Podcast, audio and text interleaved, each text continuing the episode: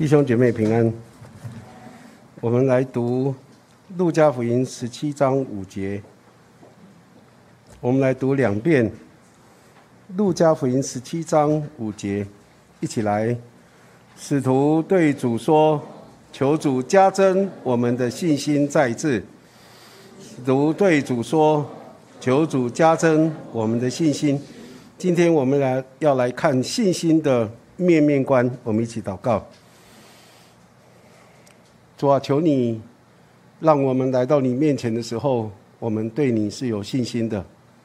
主啊，求你让我们在向你开口祷告的时候，主啊，让我们对你是有信心的。主啊，求你让我们在呼求你的时候，主啊，让我们对你是有信心的。主啊，当我们碰到一切难处的时候，让我们有信心的来到你的面前，来寻求你。主啊，寻求你帮助，寻求你开路，就像我们所唱诗的诗歌一样。你是我们的高台，你是我们的盾牌。主啊，求你让我们可以来经历主啊你的大能，你荣耀的作为，在我们的身上，也在我们所爱的人身上。主啊，恳求主你来祝福我们每一位弟兄姐妹，让我们在生活里面不断的经历主啊你信心的作为彰显在我们的当中。让我们不断的来认识你，认识你是我们的主，你是掌管全地的主，你是我们生命的主。我们在你的面前恭敬的仰望你，求你垂听我们在你面前的祷告，祈求奉靠耶稣基督的名，阿门。我们常常说，信心就是生活，生活就是信心。我们把我们的信仰带入到我们的生活当中。让我们的生活因为有信仰的缘故，生活是不一样的。我们也把我们的生活带入到我们的信仰当中，让我们的生活是满了神恩典的同在。今天我们在面对新冠病毒的侵袭，面对通货膨胀，面对全球暖化所带来的洪水、干旱、缺水、缺粮，面对战争的威胁。我们是不是会感觉得到，我们需要来到主人面前求主加增我们的信心？可能我们听到这些，不管是新冠病毒、通货膨胀、全球暖化、干旱、洪水、缺水、缺粮等等这些，或者是战争威胁这些事情，我们感受没有那么深刻，因为我们好像跟这些灾难都还有一点距离，所以我们没有那么深刻的一种。迫切感，深刻的觉得我们真的需要主加增我们的信心。但是，当我们面对自己在确诊当中，或者我们身体除了新冠病毒的确诊以外的一些其他的疾病，或者家人在病痛的里面，我们才会深深的感觉到，好像这样的一种威胁，或者这样的一种。灾难的压力是比较接近的，或者是在我们的家人，或或者在我们的心里面，因为所面对的环境，我们心里头也充满了许多的残累跟困扰，甚至我们知道有许多人在忧郁的当中，面对环境，面对处境，面对许多的事情，面对家人，我们在这样的一种忧郁的当中。是不是我们也感觉到需要来到主人面前，来求主加增我们的信心呢？求神帮助我们，在这些困惑的当中，我们可以找到出路，我们可以知道怎么样在主的面前来经历他的大能，经历他荣耀的作为在我们的生命的里面。今天我们要从三个圣经的人物来看到他们的信心。我们也要从他们的信心当中看见他们信心的特质，我们也要借此来调整我们对神的一个信靠。首先，我们要看到的是加百农的百夫长。这个加百农的百夫长，他是一个好人。从圣经的描述里面，我们看到他爱他辖区里面的百姓，他也帮助犹太人建造会堂，他也爱服侍他的仆人。特别，他体贴他所宝贵的仆人患了瘫痪病，很痛苦啊。所以呢，这个百夫长呢，当他听到耶稣的事情以后，他就托了几个犹太的长老去见耶稣，求耶稣去救他这个快要死的仆人呢。当耶稣听到这样一个请求以后，耶稣就说：“好，我去医治他，我去医治他。”然后呢，过了没多久，百夫长又拜托几个朋友去见耶稣，说：“老师，你到我的家里面来，我实在不敢当，我也以为自己不配去见你。只要你说一句话，我的仆人就必好了。”这个受人敬重又爱戴的百夫长，他爱他的仆人，因为这个仆人是他所宝贵的。我在想，他一定会想尽办法来找人。医治他的仆人，可是我们看见，好像在圣经的描述里面，他应该是用尽了各样的方法，找了各样的人来，一点功效都没有。而且这个仆人他的病情是越来越严重，而且快要死了。当他来找耶稣的时候，耶稣也答应要去医治他的仆人。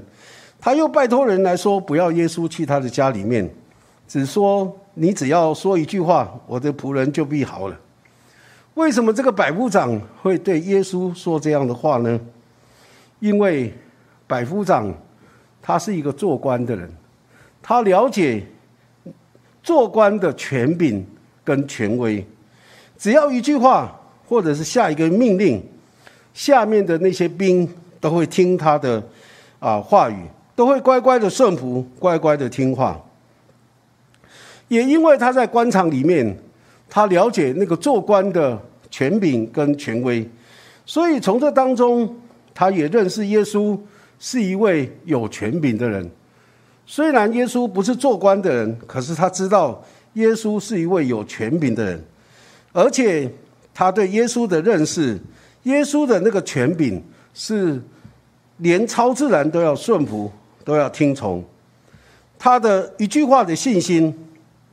很像《创世纪》里面第一章里头，上帝说要有光就有光那样的一句话，那样的一种信心。我想，假如一个人真的是能够有这样的信心，那就不得了。因为每一次当我们读《创世纪》第一章里面讲到说神要神说要有光就有光，我们好像没什么感觉，好像现在看到光就很正常的，我们没有特别的感觉哈。可是。因为这个百夫长，他了解什么叫权柄，什么叫权威，所以他知道耶稣的一句话，就可以让事情有改变，而这是一种创造性的一种信心，这也是一种使无变为有的信心，这是百夫长对耶稣的认识，也是对耶稣的信心啊。那为什么百夫长会有这样的一种信心呢？这个百夫长从他专业的领域里面，他认识了耶稣的权柄跟能力，他相信耶稣的一句话就可以救他的仆人。今天我们每一个人都在各行各业里面，包括我们是家庭主妇也是一样，在各行各业各个角落里面，我们有没有像这百夫长一样，从我们专业领域里面？可以认识到我们的主是怎么样的一位主。我想到在我们当中有医生，当你在医治病人的时候，你有没有从这样的一个专业的里面看到耶稣医治的大能？你有没有去体会到耶稣医治的能力是何等的浩大，真的远远超过我们人所能做的？我们在我们的工作的行业里面。我们有没有从这些行业的当中，从我们的老板，从我们的上司，然后甚至我们在一个啊管理的阶层的地位，我们有没有从我们这样的地位来看到，当我们在吩咐下面的人做一些事要求的时候，那种的命令所带出来的能力是何等的大？我们有没有从这当中来看到耶稣他的命令？是更加的大，从这当中去体会耶稣所做的这一切，这很像我刚刚第一堂在讲的时候，然后有一位弟兄，他是一个医生，他就来说：“哎，牧师，你讲的真的是我从来没有想过，因为在这个耶稣医治的过程中，有一个病人是很危急，已经快要死了，可是当中却有一个血肉的妇人夹杂在这当中，成为一个好像男主。”一个是很紧急的病人，一个是血肉病人，没有那么紧急，可是他正好插在这当中，影响了后面，以至于让后面这个快要死的人就真的死了。他说：“我们在急诊室里面常常碰到这种重症，还有没有那么严重的，我们常常要考虑说，我们是不是应该先救那个危急的或者是重症的，然后才去处理那个比较轻微的。”他说。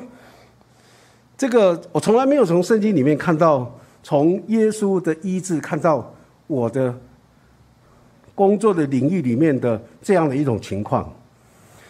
所以我也在想，今天我们是一个家庭主妇，我们有有没有在家庭的里面，我们看到神赋予我们的那样的一个家庭主妇所带来的那种的影响力？有的一些太太觉得在家。当全职管家很没有成就感，她觉得在外面上班啊，在外面做事业比较有一些成就感。可是事实上，你知道，上帝透过一个家庭主妇所带出来的影响是何等的大。当一个家庭主妇，她能够把家料理得很好，把儿女料理得很好，让先生无后顾之忧。让全家能够享受这样的一个一个很安定的生活，那是神特别的恩典。在箴言里面有一句话讲说：“聪明的妇人建立家室，愚拙的妇人怎么样？亲手拆毁。”所以这也是从这里面让我们看到，一个即使是家庭主妇，也可以在他的岗位上面看到我们的神是怎么样的一位神。在上帝所创造的里面，上帝让一切的被造之物是有次序的在那里运转。当然，人破坏了，以至于会有气候软化的问题。但是，假如没有这些的问题，我们看到上帝所创造、所安排的一切，上帝让这一切很自然的在那里运转，是和谐的。我们有没有从我们的家庭这样的一个岗位，能够看到神荣耀的作为？神透过我们在这当中管理看守我们的家庭，是何等的宝贵，是何等的重要。所以，我常常在想，有没有在我们专业专业的领域里面，认识我们的主耶稣，认识他使无变为有的能力，认识他说有就有、命立就立的权柄。我们有没有认识他丰富的恩典、怜悯跟恩慈？我们有这样的信心吗？我觉得我们真的是可以像这个百夫长一样，从我们专业的领域，不管你在哪一个领域里面，你去想，耶稣在我这样的一个领域里面，他要让我看见什么？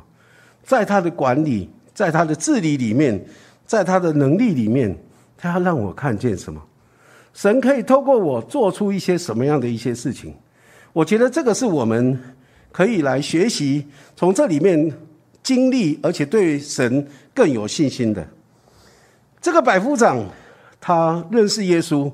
他说：“你只要说一句话，我的仆人就好了。”就这样子的信心，在神面前蒙悦纳。所以呢，他的仆人就好了。耶稣也没有到他家去，他的仆人就好了，因为耶稣医治了他的仆人。第二个，我们看到是一个血肉病的妇人。这个血肉病的妇人呢，她是一个可怜的人。根据犹太人的律法规定，一个妇人经期若是超过七天，她就是犯了漏症。她因为这个漏症，就成为一个不洁净的人。犯漏症的人是非常的不方便，非常的痛苦。圣经这样的形容犯漏症的人：当一个人他患漏症以后，无论是继续在流的，就是说会不断的在流血，哦，或者是止住的，这个人都是不洁净的。因为有一些人那个漏症是有时候流，有时候就停，有时候流，有时候停，那一直没有没有停止哈。他所躺的床也为不洁净，他所坐过的椅子、坐过的任何东西都是不洁净的。凡是摸那床的任何一个人，必不洁净到晚上，并且要洗衣服、用水洗澡。对我们现在住在台湾的人来说，我们每天洗澡换衣服，这是很正常的事。好像你不洗不换，你也会觉得很难过。但是我们知道，在那个时代，在巴勒斯坦这个地方，他们不是天天洗澡的，他们也不是天天在换衣服的。所以，这对他们来说，只要是摸了那个床或者那个血肉的人所做过的一些东西，他就要洗衣服、洗澡。到了晚上的时候，就要做这些事情。所以，那个是很麻烦的。那个患肉症的人吐在别洁净的人身上，那个洁净的人必不洁净到晚上，并且要洗衣服、用水洗澡。我们现在随便一个感冒、咳嗽，你看就有多少人要？晚上要回家洗衣服、洗澡了哈，你看这个这个是很很严重，或者说很不舒服的。那患肉症的人，他所骑的那个牲畜的所做的那个鞍子，也一样是不洁净的。凡摸了他身下之物的，必不洁净到晚上；拿了那物的，必不洁净到晚上，并且要洗衣服、用水洗澡。患肉症的人没有用水刷手，无论摸了谁，谁必不洁净到晚上。并且要洗衣服、用水洗澡，啊，我们现在因为新冠病毒的时候，所以呢，我们会很警觉的，有事没事就洗个手，对不对？用肥皂洗手，啊，会会这样子。可是，在以前我们从来没有这样想，因为以前我们都觉得拿过东西就拿过东西，拿杯子拿什么都无所谓的。可是因为现在有病毒，怕会被感染，所以我们很注重这个。事实上，在那个时代，他们。啊，也是常常要很谨慎小心，因为患肉症的人所摸过的那些东西都是不洁净的，谁摸了那些东西就不洁净到晚上，而且要洗衣服、洗用水洗澡。患肉症的人所摸的瓦器，他们煮东西的瓦器要打破，所摸的一切木器也要用水刷洗。男人或者跟那女人同房，就是她的丈夫跟她一起啊。睡觉有这样的关系，染了他的污秽就要七天不洁净，就像那个患肉症的人妇人一样，七天不洁净，所躺的床也为不洁净。所以我想，其实对这个患肉症的人来说，他真的是生活非常非常的，呃，很难受哈，很难过的。不但是她的丈夫受不了，儿女受不了，亲戚朋友也受不了。我想最受不了的是患肉症的这个妇人。除了要受到身体的痛苦以外，心里还要承受巨大的啊压力。没有亲人之间互动的生活，没有人际关系互动往来的生活，连正常人的基本生活品质都很难拥有，都很难拥有。呃，我认识有一个人，他真的是有患肉症。肉症不一定是只有啊妇人哈，男生也会有哈。这个这个认识的这个人。他患肉症，他告诉我真的很不方便，因为那个血在流，三不五时你就觉得裤子湿了，怎么办？要换裤子，啊，那你也不可能就这样走出去。人家说，哎，奇怪，你怎么裤子是湿的？啊，那个湿的又是红的哈，所以他会很不方便，也不想出门，因为那个很不方便的。所以呢，这些真的患肉症的人是很痛苦的，他是没有什么生活品质的。这个血肉的妇人，因为血肉的病呢，她已经忍受了不是一天、一个礼拜、一个月，她是忍受了十二年的痛苦。在这些年间，她也在很多所谓的医生的手里面受了更多的痛苦，各种医治都没有效果。那而且不只是没效果，还花尽了她一切养生的费用。她的病情没有好转，反而更加的沉重。这个妇人有一天听到耶稣的事情，他就来混在人群的当中，然后呢，他心里面就只有一个念头，只有一个想法。他说，他对自己说了：“我只要摸他的衣服，我就必痊愈。摸到耶稣的衣服，他他相信他就可以痊愈了。”哈，就是这样的一个念意念，这样的一个行动，他多年的血肉的源头立刻就干了。他。感觉到他身上的那个灾病就好了，就好了。当这个血肉的妇人来到耶稣的面前，他很战战兢兢的匍匐在耶稣的脚前，因为耶稣问众人说：“谁摸我的衣服？”妇人知道不能躲藏的，隐藏不了的，所以他就来在耶稣的脚前，把摸他的缘故跟怎么样立刻得得好了，就当着众人都说出来。当他说完以后，耶稣就对他说：“女儿，你的信救了你，平平安安的去吧。”你的灾病痊愈了。这个血肉的妇人，他会得痊愈，只是因为他单单的一个意念，他一个简单的想法，那个还有一个简单的、单纯的动作，那个动作就是靠近耶稣，摸耶稣的衣服。在他这样的一个简单的想法啊、单纯的动作里面，他在亲近主的过程中。他的血肉的源头立刻就干了，他的灾病就好了。耶稣也对他说：“你的信救了你，平平安安的去吧。”我在想，这么多人在亲近耶稣，在靠近耶稣，因为耶稣说：“谁摸了我的衣服的时候，他的门徒就跟耶稣说：‘哎，老师啊，你不要开玩笑好不好？这个时候这么多人在拥挤你，在挤着你。’”你怎么会问说谁摸你的衣服？很多人都在摸啊，对不对？很多人拥挤你，都在靠近你，都在摸你的衣服啊。你怎么会说谁摸了我的衣服呢？耶稣说不是的，我感觉到有一个人摸我的衣服，那个能力就从我身上出去了。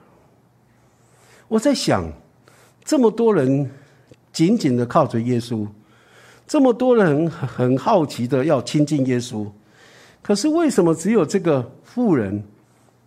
只有他才领受得到耶稣的祝福、跟恩典、跟能力呢？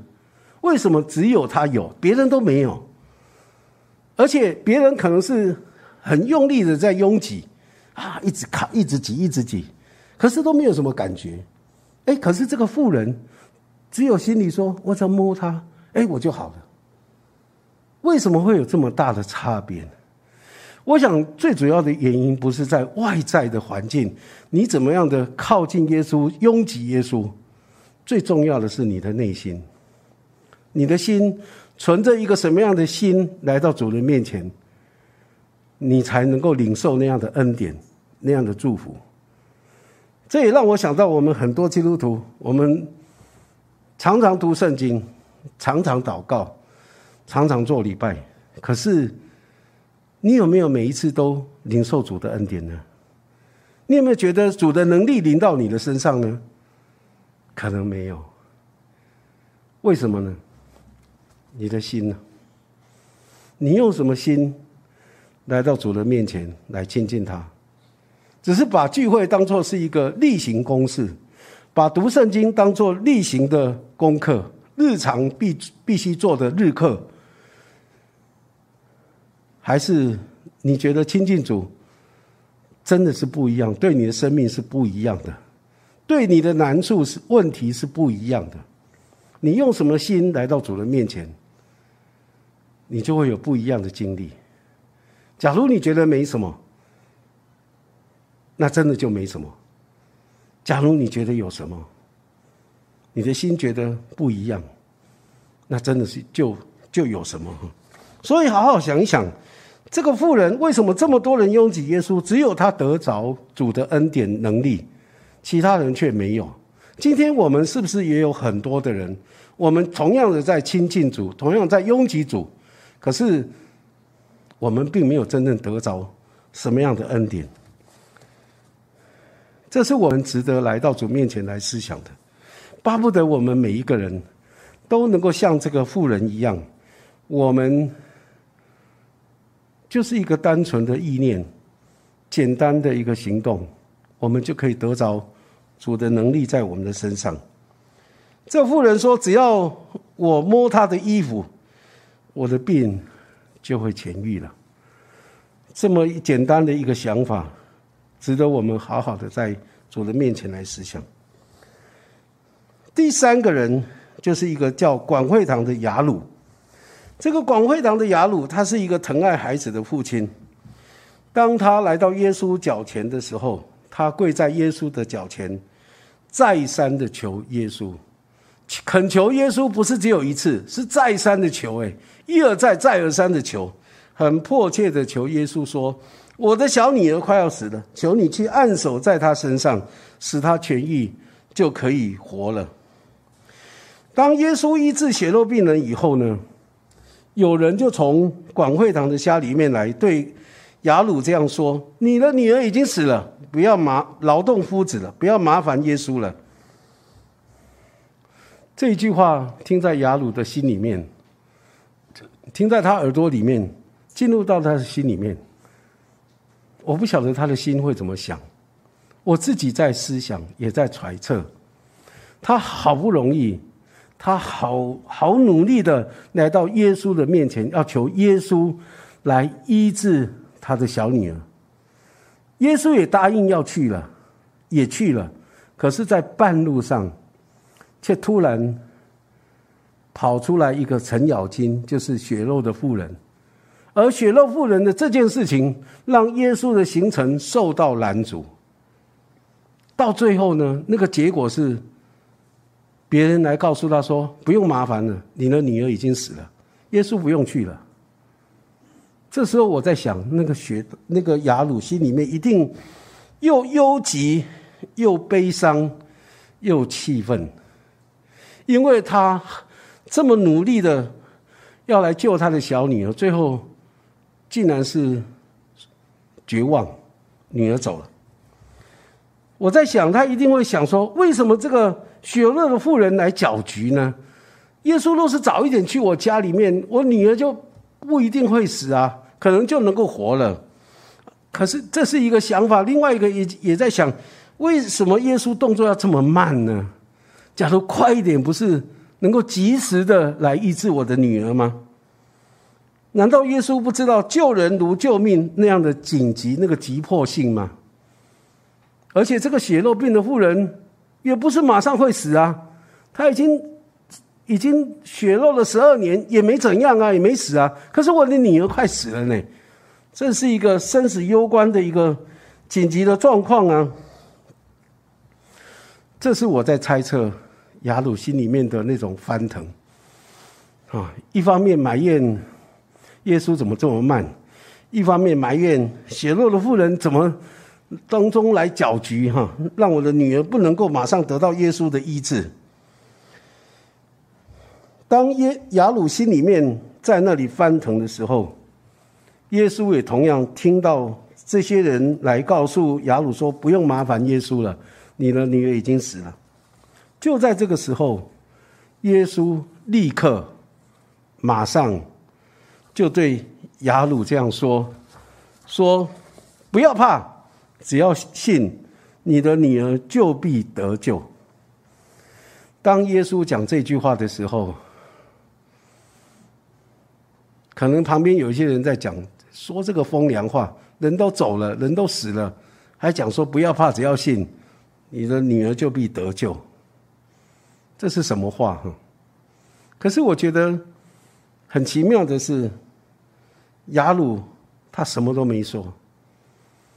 刚刚我想的那种心理的翻腾是我的想法，我的觉得人的反应会这样，但是事实上他怎么样的想法我不知道，因为圣经也没说。然后圣经也没说雅鲁听到耶稣说不要怕，只要信你的女儿就必得救。雅鲁什么话都没说，可是有一件事情圣经是有记载的，就是雅鲁呢，他就一步一步的跟随耶稣，然后他看耶稣所做的救赎的奇妙神迹。因为当他们听到那些报告的人来说了这些话以后。耶稣对雅鲁说：“不要怕，只要信你的女儿就必得救。”以后，耶稣就往雅鲁的家去了。那大家就跟着走，跟着走。当他们到了雅鲁家的时候，在雅鲁家里面的众人就为这个雅鲁的女儿死亡在那里哀哭捶胸。耶稣就在这个时候拦着众人，告诉他们说：“不要哭，他不是死了，是睡着了。”可是，在场的所有的人，他们都嗤笑耶稣，因为他们知道雅鲁的女儿真的死掉了。所以呢，他们在那里嗤笑耶稣。可是耶稣不理他们。耶稣带着彼得、雅各、约翰跟女儿的父母来到女儿的房间，然后拉着那女儿的手说：“女儿，起来吧。”这个雅鲁的女儿灵魂就回来了，她就立刻起来。然后耶稣吩咐给她东西吃，她的父母都惊奇的很。虽然他们没说什么，可是他们很惊奇，他的女儿竟然从死里复活。不要怕，只要信，你的女儿就必得救。耶稣不是随便说说的，耶稣也不是在那里说风凉话，耶稣说的是一个真理。说的是一个事实。耶稣让雅鲁的女儿从死里复活。不要怕，只要信的信心是怎么样的一种信心呢？是我们在面对不可能的时候，我们仍然相信神可以使不可能变为可能的信心。这是不要怕，只要信的一种信心。不要怕，只要信的信心，是我们在认为来不及的时候，我们相信我们的上帝是一位永远来得及的上帝，是这样的一种信心。人认为不可能，他却永远可能；人认为来不及，他却永远来得及。不要怕，只要信的信心，是在我们已经无能为力的时候，我们仍然。相信上帝，依靠上帝的大能，往前大步向前的一种信心，即使是在无能为力的时候，我们仍然勇敢的往前，因为我们相信上帝能够改变这一切。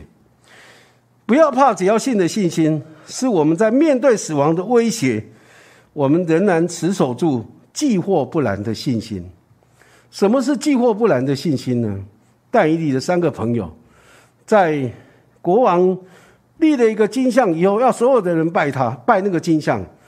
但以理三个朋友说：“我绝对不拜。”后来被抓到王的面前的时候，王说：“你现在拜就没事，不拜就把你丢到火窑里面、火炉里面。”哈，他的三个朋友对那个国王这样说：“国王，你知道我一定不会拜这个金像，因为我只拜我的上帝。我相信我的上帝会救我，既或我的上帝没有救我。”我也绝不拜你所立的金像。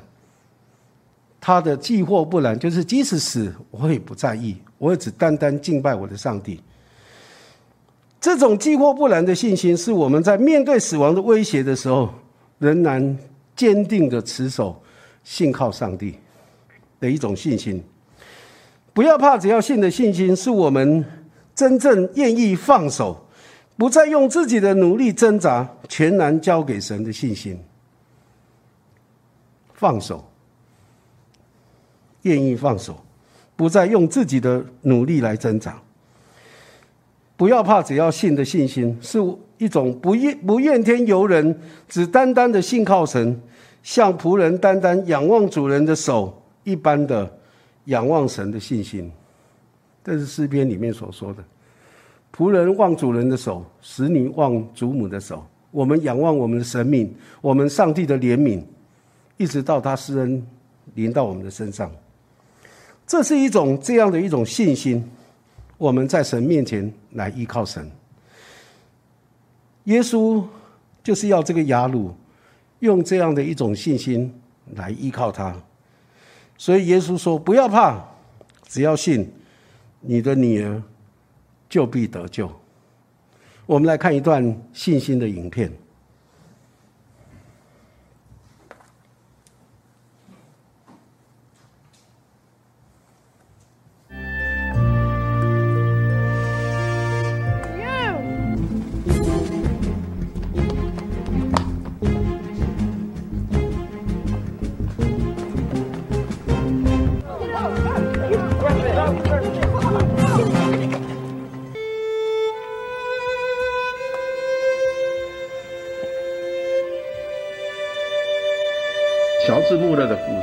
这是一八三二年英国布勒斯敦街头孤儿的一些惨状，弱肉强食在这里是很常见的，所以孤儿们的情形可以说是非常的凄惨。北直道主借着穆勒把这个神的爱施行出来，就是建了孤儿院之后，这种情形才得以改善。我们在上一集的时候，我们就有提到，主使用我们的穆勒弟兄拯救当时的孤儿，脱离许多悲惨的一的情形。我们的穆勒弟兄也用他的信心来与主配合，神他的慈爱是何等的阔长高深。然而，我们这些服侍者，我们需要用我们的信心，将这些慈爱把它指使出来。根据统计，一八三二年到一八九八年这六十年之间，穆勒弟兄收容超过十二万名的孤儿，兴起五所孤儿院所。这样的，当时也要花费三千万英镑，换算成今天的币值的话，也要破亿的美金。他并没有什么金主的知识，一切都是平信祷告，一切都是平信的往前。穆勒的自传里面，我们也看到有许。多重大的需求，但是呢，我们从来没有看到我们的穆勒弟兄在那边苦苦的哀求。台湾福音书房《神的福音》这一本书，倪弟兄所写的，他有这样的一个发表说：一千八百年以来，信心最大的，也许就是我们穆勒弟兄。我们不禁要问一个问题：他的信心到底是从哪里来的？我们用一个故事来做解释。有一次呢，我们的穆勒弟兄受邀到加拿大的魁北克，船开到一半的时候呢，忽然起了大雾，船停驶了二十四小时。穆勒弟兄却去找上了船长，跟他船长说：“船长，星期六下午我是一定要到魁北克城的。”这位船长他是一个航海多年、丰富经验的，他就回答他说：“不可能。”穆勒就说：“很好，如果你的船不能叫我按时到达，神有别的办法。”五十七年以来，我从来没有对人失过约。让我们下去祷告吧。这个船长呆呆的看着这个人，心里在想：这不晓得是从哪一家疯人院里面跑出来的。于是呢，就对穆勒说：“穆勒先生啊，你知不知道雾有多厚啊？”穆勒回答：“不。”我的眼睛并不看这雾的厚，我的眼睛只看活的神，他是管理我一生的环境的。于是他们两个就在一起祷告。穆勒祷告完的时候，船长想要接下去祷告了，穆勒的手就放在他的肩膀上说：“不必祷告。”为什么？第一个，因为你不相信神会答应；第二个，因为我相信我的神已经答应，所以呢就不必你再求。这样子讲，那个船长呆呆的看着他。穆勒继续说：“我已经认识我的主五十七年了，在这五十七年之中，神从来没有一次不听我的祷告。”后来起来，船长把门打开，雾都已经全部消散了。船长就出来一看，果然雾都已经全部消散，船就在准时的抵达。魁北客，亲爱的弟兄姊妹们，我们从这边的故事，我们可以得到什么样的学习呢？穆勒弟兄说，他不看雾有多厚，乃是看着这位神。看环境或看我们自己，都叫我们丧失信心。唯有看着主自己。希伯来书十二章二节，望断以及于耶稣，就是我们信心的创始者与成终者。望断原文指转移其他各种目标，以专一的注意力注视。我们刚才说穆勒弟兄的信心从哪里来？这就是解答。转移其他的各种目标，然后以专一的注意力来注视。亲。亲爱的弟兄姊妹们，当我们以专一的注意力来注视这位耶稣的时候，他就在我们的里面创造信心，产生信心，因为他是信心的创始者。这个就是我们穆勒弟兄他得着信心的一个一个榜样。所以，亲爱的弟兄姊妹们，我们应该常常的望断以及耶稣，我们要看着我们的神。所以我们在主日的时候，要来到主的面前，专一的注视着他吧。主日分别，阿门。在穆勒的传记里面提到，有一次，那个孤儿院里面的厨师，在晚上的时候，跑来跟穆勒说：“穆勒先生，我们厨房里面的那个啊粮食啊，就今天晚上吃完就没了。那明天的早餐在哪里呢？不知道，所以怎么办呢？他就来问这个孤儿院的院长。”说怎么办？这么多的孩子要吃饭，那个早餐从哪里来？穆勒因为也没有钱嘛，不是很有钱哈，说去买就可。而而且那个时候那么晚了，大概也不太容易买得到。即使有钱的话，那穆勒一句话都没说，他就说我们来祷告。所以他们就跪下来祷告。祷告完的时候呢，他们听到有汽车那个卡车刹车的声音在孤儿院的外面。原来有一个面包工厂，他做的那个面包呢，那个人家临时取消了，不要那些的面包，所以呢，那个面包工厂说这么多的食物往哪里送呢？放着也是不行啊，也会坏啦。所以呢，他们在当天晚上就把那个整个的面包一卡车一卡车就送到孤儿院来，所以第二天早餐的那个食物就已经有了。借着祷告，专心的在上帝的面前仰望上帝的怜悯，这就是穆勒的信心。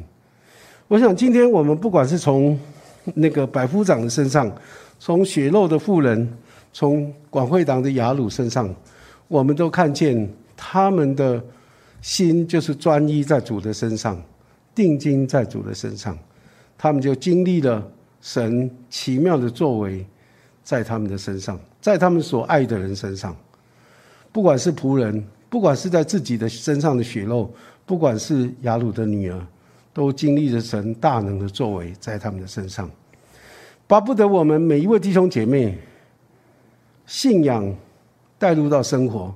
生活彰显我们的信仰，我们一直来经历神荣耀的恩典作为，在我们的生活当中，我们一起祷告。主啊，是的，就像穆勒所说的，我们的眼睛不是看环境，不是看自己，而是看活的神。主啊，或许有浓雾，但是我们相信主啊，你是掌管整个大环境的主。不管是疫情，不管是全球暖化，不管是战争，主啊，这一切都是你在掌管。主啊，求你让我们的眼睛不是看到这些的问题，看到洪水，主啊，看到缺水，看到缺粮，主啊，不是看到这一切，而是让我们看到是你自己。主啊，让我们的眼目定睛的、专一的在你的身上，好，让我们可以在你的面前经历你的恩典。在我们的生活当中，主啊，让我们在信仰的里面不断的看见主，你是又真又活的神，你也是垂听祷告的主。主啊，你的大能要彰显在我们的身上。主啊，你在圣经里面告诉我们，你的眼目遍察全地。主啊，你要彰显你的能力恩典在那些仰望你的人身上。求你垂听我们的祷告，奉靠耶稣基督的名。